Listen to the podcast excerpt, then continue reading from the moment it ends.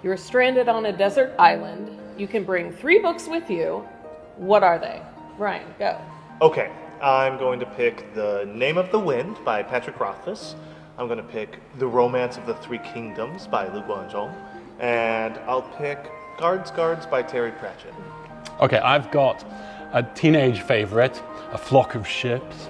I've got The Art of War mm. By Sun Wu, and I'm also probably then going to take some distraction, something daft, John Grisham. I'm going to take Dune by Frank Herbert, get my sci fi in. Pride and Prejudice by Jane Austen, get a little romance. And something a little dark, I'm going to take Dracula by Bram Stoker. So, Steph, I couldn't help but notice that you didn't have any Chinese literature on your list. I didn't. I think I'm still searching for my like China desert island novel. Well, I've got some good news for you, Steph, which is you've come to the right place. Amazing.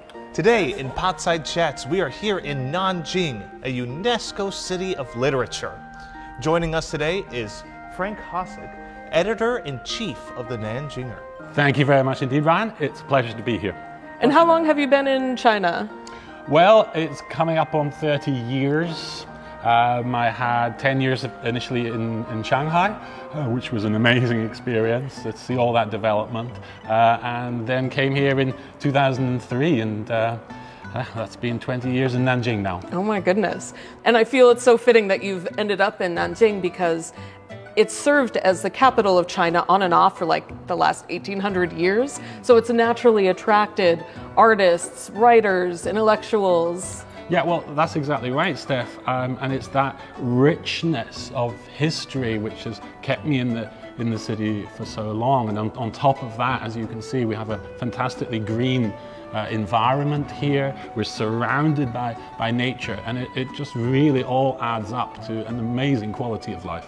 Now, back to books. Ryan, I remember you telling me once that Romance of the Three Kingdoms was one of the reasons you moved to China. Absolutely. It was so influential on me as a child. The, the, those legendary heroes doing huge battles, and that, along with its adaptations in television, video games, you name it, just gave me this fascination with China. And speaking of Chinese classical texts, might I recommend to you, Steph, Dream of the Red Chamber? Very intriguing suggestion, and actually very apt because I met with a professor of literature who specializes in redology.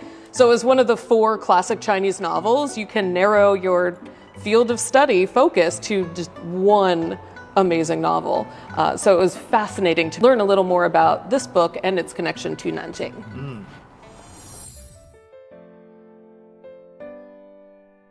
Dream of the Red Chamber is one of ancient China's most renowned novels.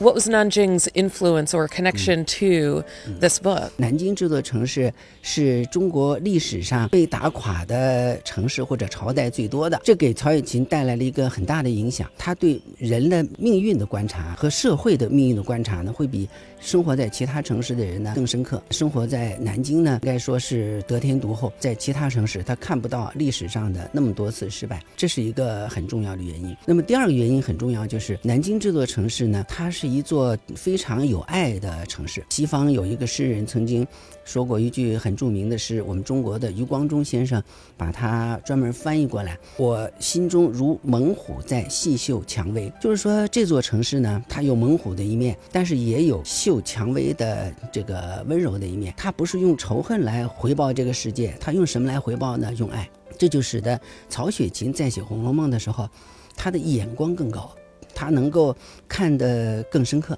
同时呢，南京这个城市有很多女性成了我们这个民族的这个前卫和先驱，这就导致了曹雪芹生活在这个城市呢，他接受了最温馨的空气，接受了最自由的教诲。和接受了最有爱心的启迪，所以《红楼梦》产生在南京这个城市呢，严格来说其实也不奇怪。Wow. Well, it looks like you got a little bit of homework to do, Steph, before you crack into this tome. right. A little light reading on the plane ride home. okay, now, of course, that's a Chinese classic, uh, but maybe not so many people know it in, in other countries. Some audiences in the West may, though, be familiar with The Good Earth. Pearl Buck which won the Pulitzer Prize for Literature in 1932. Now, Pearl Buck wrote that book while she was living here in Nanjing and working with her husband as professors at the then Jinling University, now Nanjing University. She lived here for 10 years from 1921 to 1931 and wrote the trilogy, Good Earth, is went on to win the Nobel Prize for Literature in 1938. Now, Pearl's house is still here today. Mm. It's a protected property. Outside the, the door stands a statue of Buck herself. Oh, oh, Lovely. That is lovely.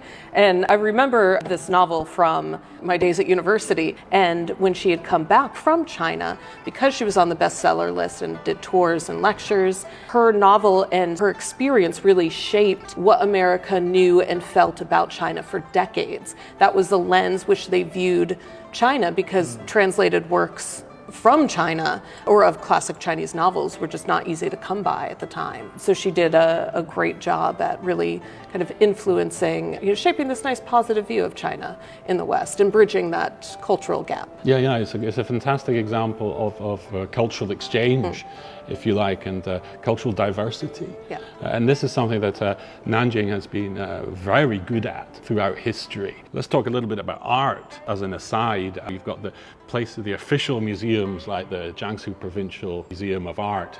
Uh, that's filled with the, the Chinese classics. And, and on the other side, there is the contemporary art scene, which has by and large been left to the private sector. Two good examples of that are in shopping malls. Uh, we have uh, in. Deji Plaza and in Golden Eagle International, they both have stunning art exhibitions and installation spaces which are out of this world full of contemporary Chinese art. Speaking of contemporary, I found this charming bookstore, Tales on Moon Lane, which is one of the most successful contemporary children's bookstores here in Nanjing. I got a great chance to talk to Jesse, the store's owner. Speaking of Nanjing, it is a city with a rich literary history. How do you see you and your store carrying on that legacy? Nanjing is like a window for Chinese readers, Chinese authors, and Chinese illustrators to go out to the world to hmm. advocate or to champion, you know, Chinese literature. But at the same time, it's critical to attract more foreign readers and authors and illustrators, you know, people love literature to come to China and to share their cultures, their stories. So I think Tales on Moon Lane, this bookshop, can play a critical role in terms of providing a window for people to see around the world and for foreign readers and authors to see inside China, to come mm. to China. And that's why we organize some events, online events, to connect Chinese readers with authors and illustrators back in the UK. And in July, we organized an online saloon to talk about this book. This book is uh, by Jin Yong, a well famous Chinese author. Yeah, uh, he wrote lots of Chinese martial arts uh, stories. Yeah. Very fun. Yeah, we invited the translator Zhang Jing to share her experience on translating these books. That was a very well received event because readers understand behind the translation, it's not just about language. Actually, it's more about making a culture understandable for readers of different cultural contexts. And that's fascinating. Yeah, Absolutely. Well, thank you so much, Jesse, for taking the time to talk with me today. my pleasure. Oh, I love that. Now, Ryan and Steph, while you're in Nanjing, I really hope that you will also take the opportunity to visit a couple of other places. Um, for one, we have the Avant Garde, uh, the Librairie Avant Garde. Um, it's a remarkable bookshop which was initially nominated as one of the most beautiful bookstores in the whole world. Okay. Before you go to bed tonight, you may also like to go and take in one of Nanjing's 24 hour bookstores as well for the real bookworms.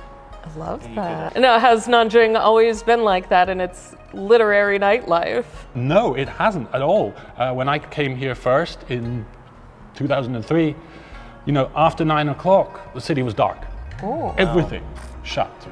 Wow. So it's quite a transition to go from that to 24 hour uh, libraries and Yeah. bookstops. Um, so that's again another example of how Nanjing has transitioned and blossomed uh, like many other Chinese cities, to go from that to the thriving metropolis that it is today. And just another of the things that makes it a pleasure to live here.